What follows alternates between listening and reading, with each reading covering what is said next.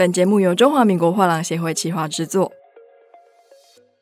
Hello，欢迎收听艺术声线 Art Taipei Live Talk，我是主持人王维轩 Vivi。那我们现在七月了嘛，暑假到了。除了在台中呢，有一档台中艺术博览会，七月十四号到七月十六号在零酒店之外呢，很多的听众想必是准备要出国去了嘛。那我们今天特别邀请到了阿波罗画廊的总经理张凯迪女士来我们节目，跟大家分享她刚从荷兰回来的所见所闻哦。凯迪，Hello，Hello，Vivi，你好，各位听众朋友，大家好。是张博士已经很常来我们节目嘛？是，大家都非常喜欢听您的分享。谢谢。然后知悉您刚从荷兰回来，我们就非常期待您这次去荷兰看到什么所见所闻哦。那第一个是关于博伊曼斯范伯宁恩美术馆的仓储建筑，你还想要推荐给大家吗？那它是一个什么样的概念呢？是这个位于鹿特丹的美术馆仓储呢，它算是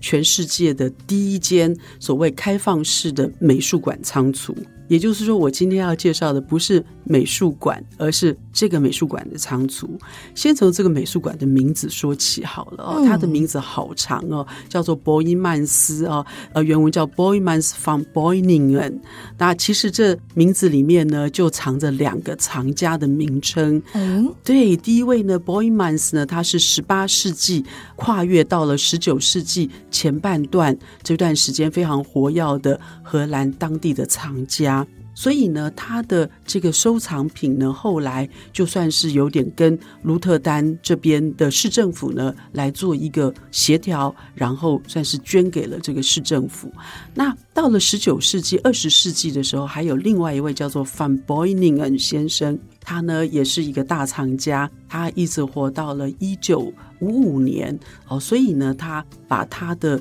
收藏品，各位可以想象，跨越十九世纪后半段到二十世纪，就会收藏到印象派画家哦，这个表现主义二十世纪的这些立体主义哈，或者甚至于到极简主义艺术家的创作，所以呢。这两个藏家的 collection 结合起来，变成不只是鹿特丹，也算是荷兰一个非常重要的美术馆。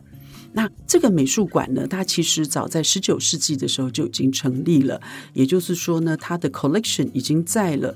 艺术品的内容呢，也包含了中世纪，也就是说，第一位收藏家这位 Boijmans 先生哦，他的原名蛮长的，Boijmans 是他的姓，那他的名字呢是 Franz Jakob Otto，好，这个 Boijmans，那他呢的收藏里面就已经包括了中世纪，包括一些宗教艺术，哦，包括一些圣坛的三联画等等，一直到他那个年代。新古典啊等等的艺术的收藏，所以早在十九世纪的时候呢，收藏就已经成型了，也有对外开放。可是呢，如果讲到美术馆本身这个硬体建筑的话呢，要一直进入到二十世纪，也就是说一九二九年的时候，鹿特丹市政府就开始规划要为这个 collection 新建一个美术馆。一直到一九三五年，也就是有点赶在第二次世界大战 之前呢，前就完成了这栋建筑物。嗯、那这栋建筑物呢，是当时一位鹿特丹建筑师哦，他叫 Adriaan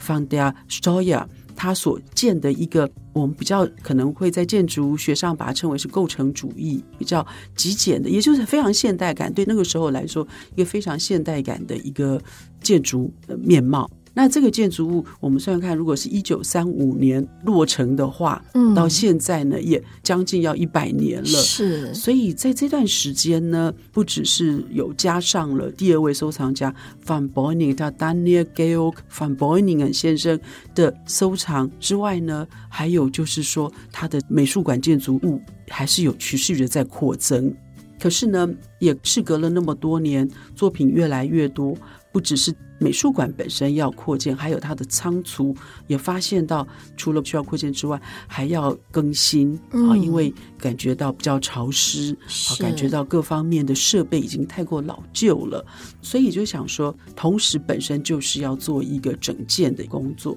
所以其实呢，这个美术馆呢，它在二零一七，就是在 COVID 之前啊，它就已经开始规划。二零一九年那一年就开始来做封锁，一直要到二零二八年，也就是说，它的重建时间呢，超过十年的时间，哇！光美术馆的部分，所以说在这段时间呢，在开始封馆前两年，二零一七年的时候，他们其实就已经在着手，就在这个美术馆的旁边盖这个我今天要介绍的这个仓储。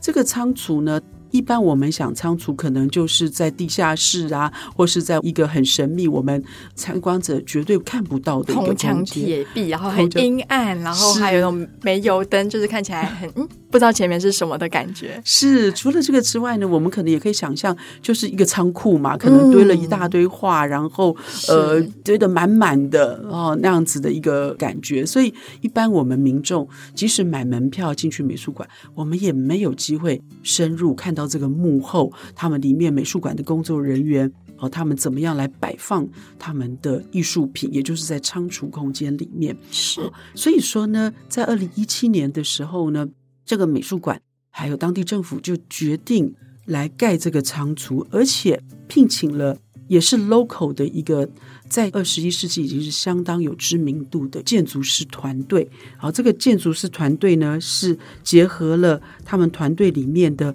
几位艺术家的名字哦，所以他是用简写叫做 MDRDV 建筑师团队 MDRDV。那这个建筑师团队呢，在之前也有新建了。在上海呀，在巴黎呀，在世界各地都可以看到他们的作品。哇哦！对，也包括在鹿特丹，离这个美术馆仓储不远的地方。这次我有特别去参观一个叫做 Markthal，就基本上是一个市场的建筑，可是却是一个像拱门的一个巨大的造型。它结合了住宅，还有新鲜蔬果市场。哇！也变成了一个。游客啊，来打卡这个点，因为它也结合了很美的艺术的一个呈现，嗯、所以就是在这个美术馆仓储的附近。那这个建筑师事务所呢，他就接下了这样子的一个 case。那很有趣，据说呢，这个建筑师事务所在考虑要怎么来。参加这个竞图的时候呢，他们就坐在一个长桌子旁边，几个建筑师就在想想想想喝咖啡，然后据说桌子上就放了一个 IKEA 的不锈钢的沙拉碗。然后这个沙拉碗呢，里面当时放不是沙拉，而是可能放一些糖果，边喝咖啡边吃糖，或许会有些灵感。没想到呢，就这个造型就变成了。未来的仓储建筑物的一个 inspiration，哇，对，也就是说，如果 Vivi 看到这个照片的话，你就发现它是一个很有趣的、很未来感的、很独一无二的一个建筑。像我们说的 sculptural architecture，就是它是一个比较雕塑型的建筑物。是，你不一定看得到窗子，你也从外面看不出它里面有几个楼层，甚至于你走到那边还有点找不到它的入口在哪里，因为它的三百六十度。都是同样的，就是一个圆形的，就像我们所谓沙拉碗的一个造型啊。可是呢，却是变成了很指标性的鹿特丹的一个新的，应该讲说它的 landmark，它的一个地标建筑了。那这个仓储呢，它的造型，如果各位想象知道是一个碗状造型的话呢，我也把它的一些细部的一个资料在这边跟大家分享一下。就是说，即使我们外面看不出来，可是它其实有六个楼层。可是它的高度呢，却是将近四十米。也就是说，我们现在一般六个楼层的话，可能是二十公尺左右的高度。可是它因为每个楼层都有高挑，所以说呢，它合起来有三十九点五米的高度。可是它只分六个楼层。外面呢，我们看这个沙拉碗的造型会反 光嘛？哦，那它用的呢，就是有一千六百多个所谓的反光板来把它做这样子个呈现。这个反光板呢，除了可以反光之外呢，它也有达到我们现在特别强调的一个节能减碳啊，各方面的这种所谓绿建筑的概念。是，如果我们还没有进去的话，我先带各位想象啊，带各位绕着这个沙拉碗绕一圈的时候呢，其实你会发现，哎，它的最上面啊，有露出绿绿的，好像沙拉跑出来的那种效果。哎，这就是它的屋顶花园啊。也就是说，它在屋顶上面呢种了大量的树木。它在二零二一年十一月完工的时候呢，那时候屋顶还有点光秃秃的。可是现在去看的时候，它已经看到了蛮茂密的树叶树林。也就是说，透过这样子的空中花园的方式呢，能够降低建筑物里面的温度。好，然后呢，再达到另外一种绿建筑节能减碳的一个概念。当然呢，这些最漂亮的也是它屋顶的一个餐厅建筑。也就是说，美术馆它让人进去里面参观，或是即使它是一个仓储，可是呢，当你走累的时候啊，你可以有一个地方很轻松的坐下来喝个水或吃个点心，然后再继续逛，继续走。这个仓储有什么好逛的呢？其实真的是很有来头的，也、oh. 也就是说，我们进去不会只看到一间一间隔好的那种仓库型的，或者隔个几个层啊，几层几层，然后放了可能是木箱或者是纸箱、纸卷啊什么的，纸卷。嗯不是，而是呢，我们进去的话呢，先是一个纪念品店，也就是说，让你知道说这里面，即使你参观完了，也会想要买一个什么纪念品带回家去。呃，也包括这个建筑物的整个介绍的这些书籍，当然还要买票。那再来的话呢，就是我们在买票要进去参观的时候呢，也看到有特约的。一些团体，他们呢有规定人数不能超过十五个人。那事先预约的话呢，他们馆内的导览人员呢会让他们穿上白色的衣袍。这个白色衣袍呢看起来并不是医生，而是呢有点类似像修护的、古化修复的、修复师的，就是实验服。它不是医生袍。对对。那当然，因为里面会有不同的温差，也就是说，它里面呢放置的艺术品，它非常非常细心的来做一个分类。也就是说，像我们一般放画作的话，我们会强调湿度不要超过百分之六十，尽量放在百分之五十五的这样湿度。那当然还有它的温度啊，温度跟湿度的一个调节是是什么样是最适合画作。可是里面，因为它收藏的不只是油画。也有纸本，也有我们有看到有一些织品，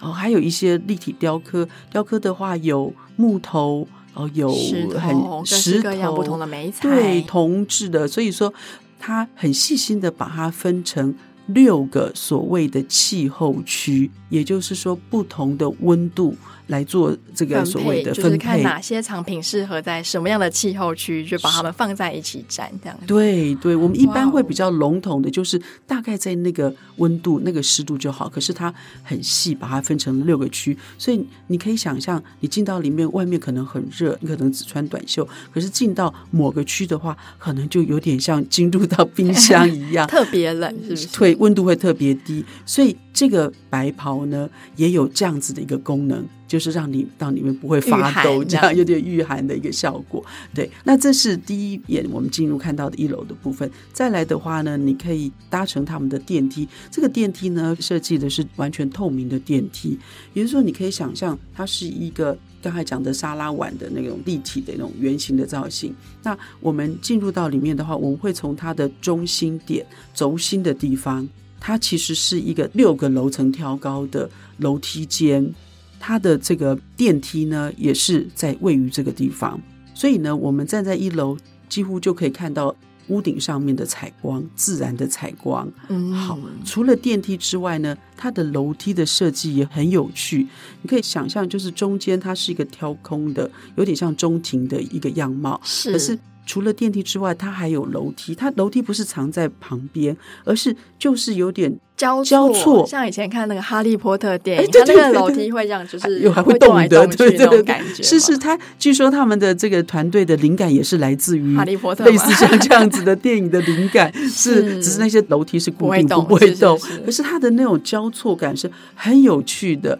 不是很一致的，也不是很有规律的。好，所以这个让你看到，刚开始就会有觉得哇，好像进入到一个很神秘的、很神奇的一个很奇幻的世界，很奇幻的世界。嗯、对，那当然呢，环绕着这个楼梯间旁边，就是一共有规划了十六个大的房间，就是所谓的仓储，嗯，规划在六个楼层，全部加起来有十六间这种大的房间，然后外面呢都会有落地窗、大面的玻璃，让我们面对的不是这个实心的墙，而是我们可以看到里面是怎么样在整理，他们怎么样在摆饰仓储里面的画作的。好，那这个部分的话呢，就是你可以想象，它用的是移动型的展墙。这个移动式的展墙有点像我们抽屉，我们抽屉可能是水平的，把它拉出来，好，下一个抽屉这样拉出来，可是它是垂直的。它是垂直的抽屉，你拉出来的话呢，一整个墙面上面，那下面也有轨道，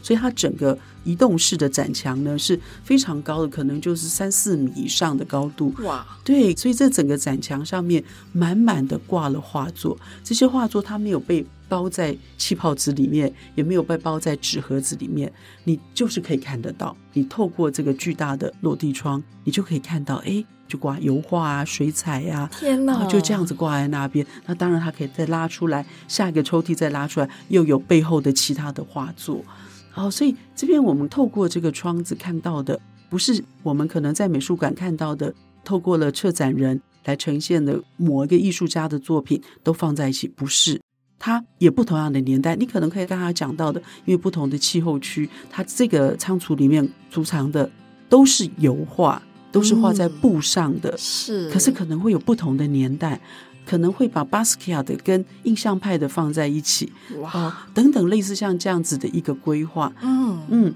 所以这边我们就哎，好像真的是可以偷窥到美术馆展墙展厅背后的一些不同的我们平常看不到的一些画面。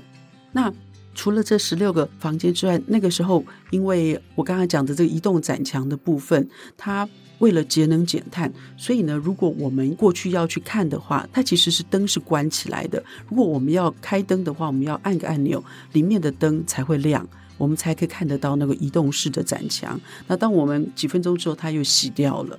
还有呢，它有两个空间是有特别开放、有策展的这种面貌的概念。概念对，那它是把它一幅一幅画作取出来，然后的确就是有一个。类似像独立的展墙，把它挂起来。可是很特殊的地方就是说，我们在这边看到的展出的画作，我们可以看到正面，也可以看到它的背面。哦，好棒哦！因为我们平常去美术馆或者画廊或画展，只会看到正面。可是我其实知道会有一些艺术家非常的顽皮，他会在那个后面的不管是背板啊，或者是纸的背面，或是怎么样，有的时候会有一些草稿跟一些签名，甚至是记录一下他当时的心情。是，其实这个就是蛮有趣的地方。是呀，这就是我们想要看到背面。藏的一些线索，或者是就像你可能写了你刚刚讲到的啊，抒发。对、欸，我在什么样的情境下，为什么会做这个画？可以看到画家他当时的那个想要表达的文字。没错，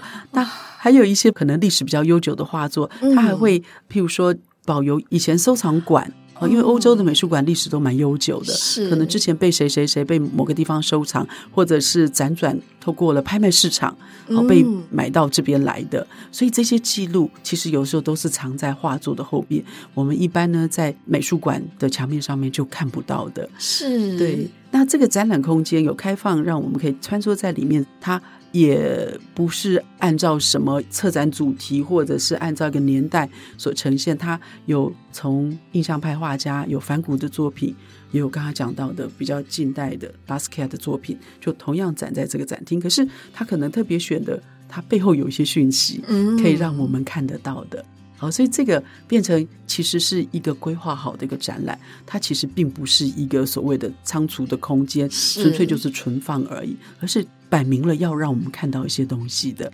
嗯，而且这个规划我觉得是有个巧思在，嗯，因为我相信大家去看一个画展都会看，哎，今天是谁的个展，或是什么派的主题展，可是不会有人想到说要办一个可以看到正面跟背面这样概念的策展，是是，这个让我觉得也啊有意外的收获，然后在另外一个它有。开放的一个展厅，里面展的就是完全不一样的材质。刚才讲的是绘画，那那边画是织品。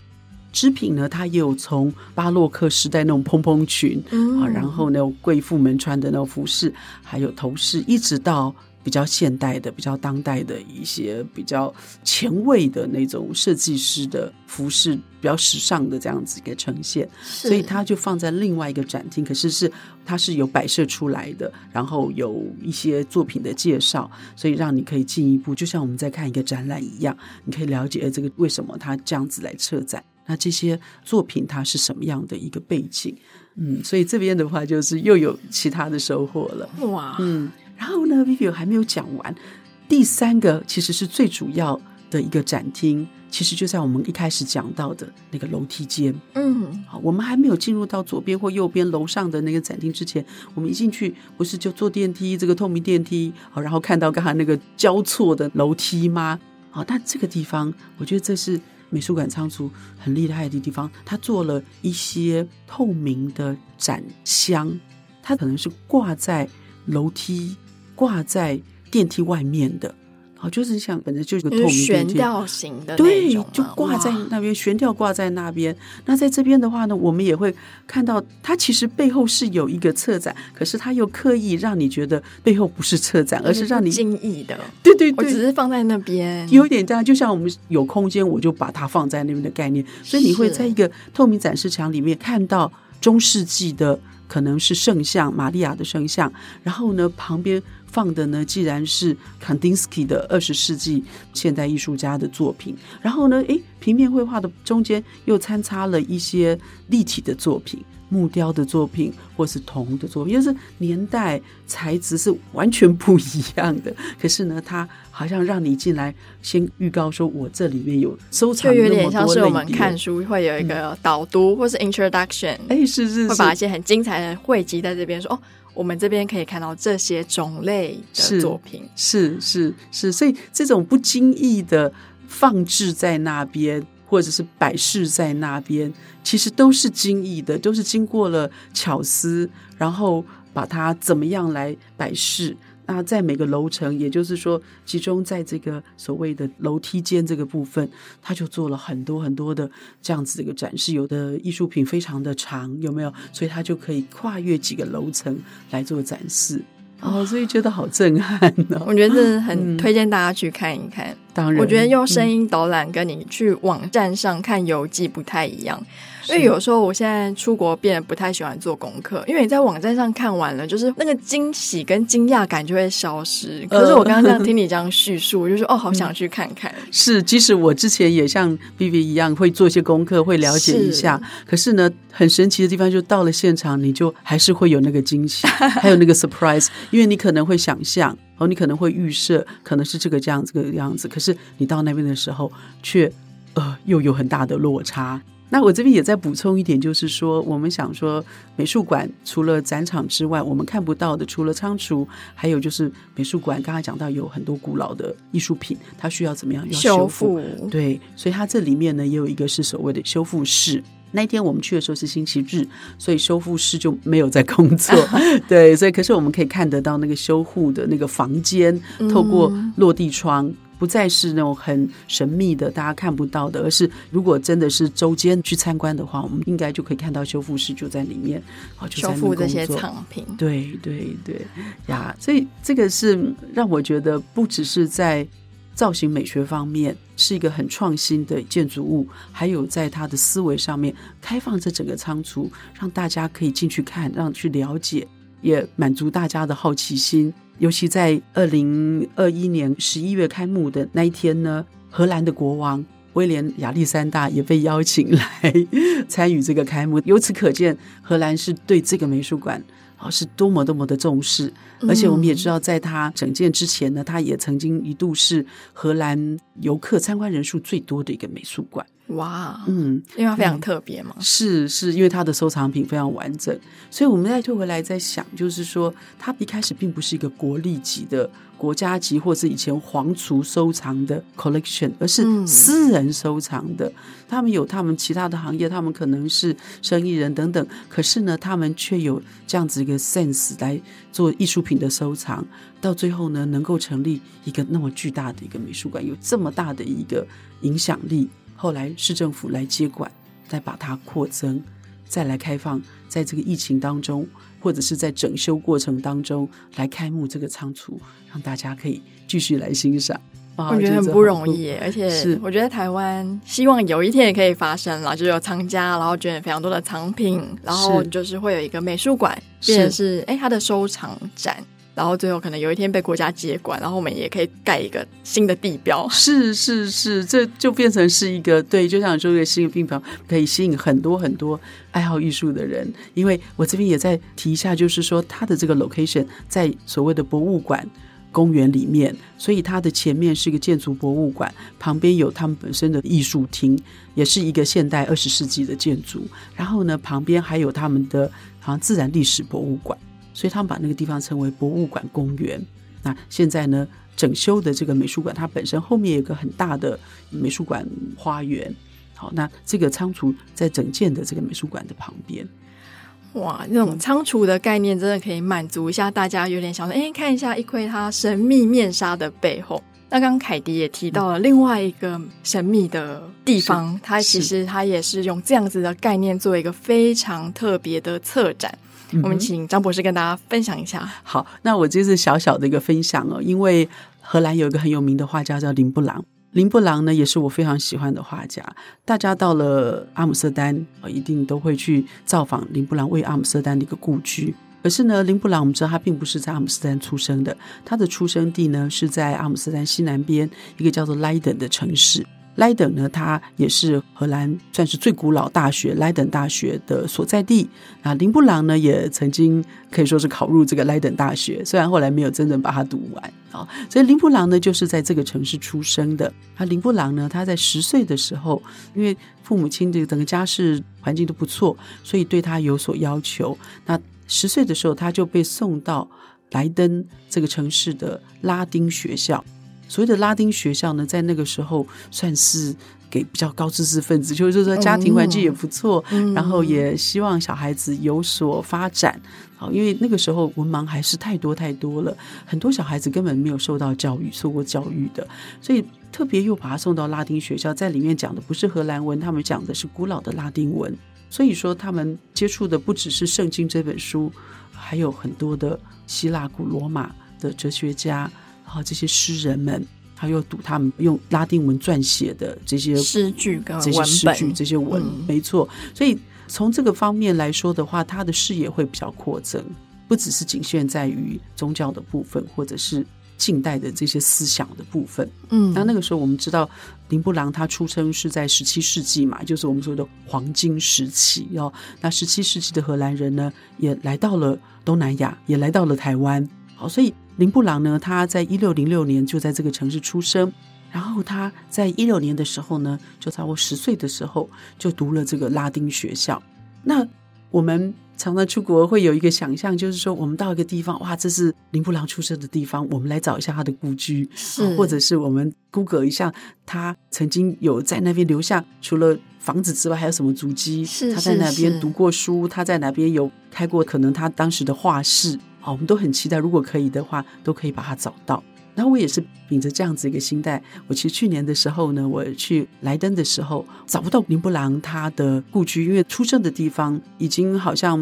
不是那么确定了，好，有很多不同的说法。嗯、不过呢，有留下来的是他以前读过的学校，还有他后来呢去了阿姆斯丹再回来，在那边开了一个画室，好，在那边有教学。不过呢，那个小画室呢，空间真的很小很小，而且也不太方便进去参观。那导师呢，我找到了他以前读过的这个拉丁学校，嗯，他还保有以前文艺复兴的风格，也就是说，十七世纪的荷兰那么富裕，然后又那么国际化。那之前的意大利文艺复兴，当然就有影响到整个欧洲。那当时呢，他在林布朗读这个学校之前没多久，这个学校才盖好。所以说，它是一个十六世纪末就盖的一个文艺复兴的建筑。它有有梯形的这种门面的这个造型，然后它的大门呢也还保有文艺复兴风格的一个大门。那所以我们到那边的时候，我们就啊想要拍照，甚至想要进去参观。可是呢，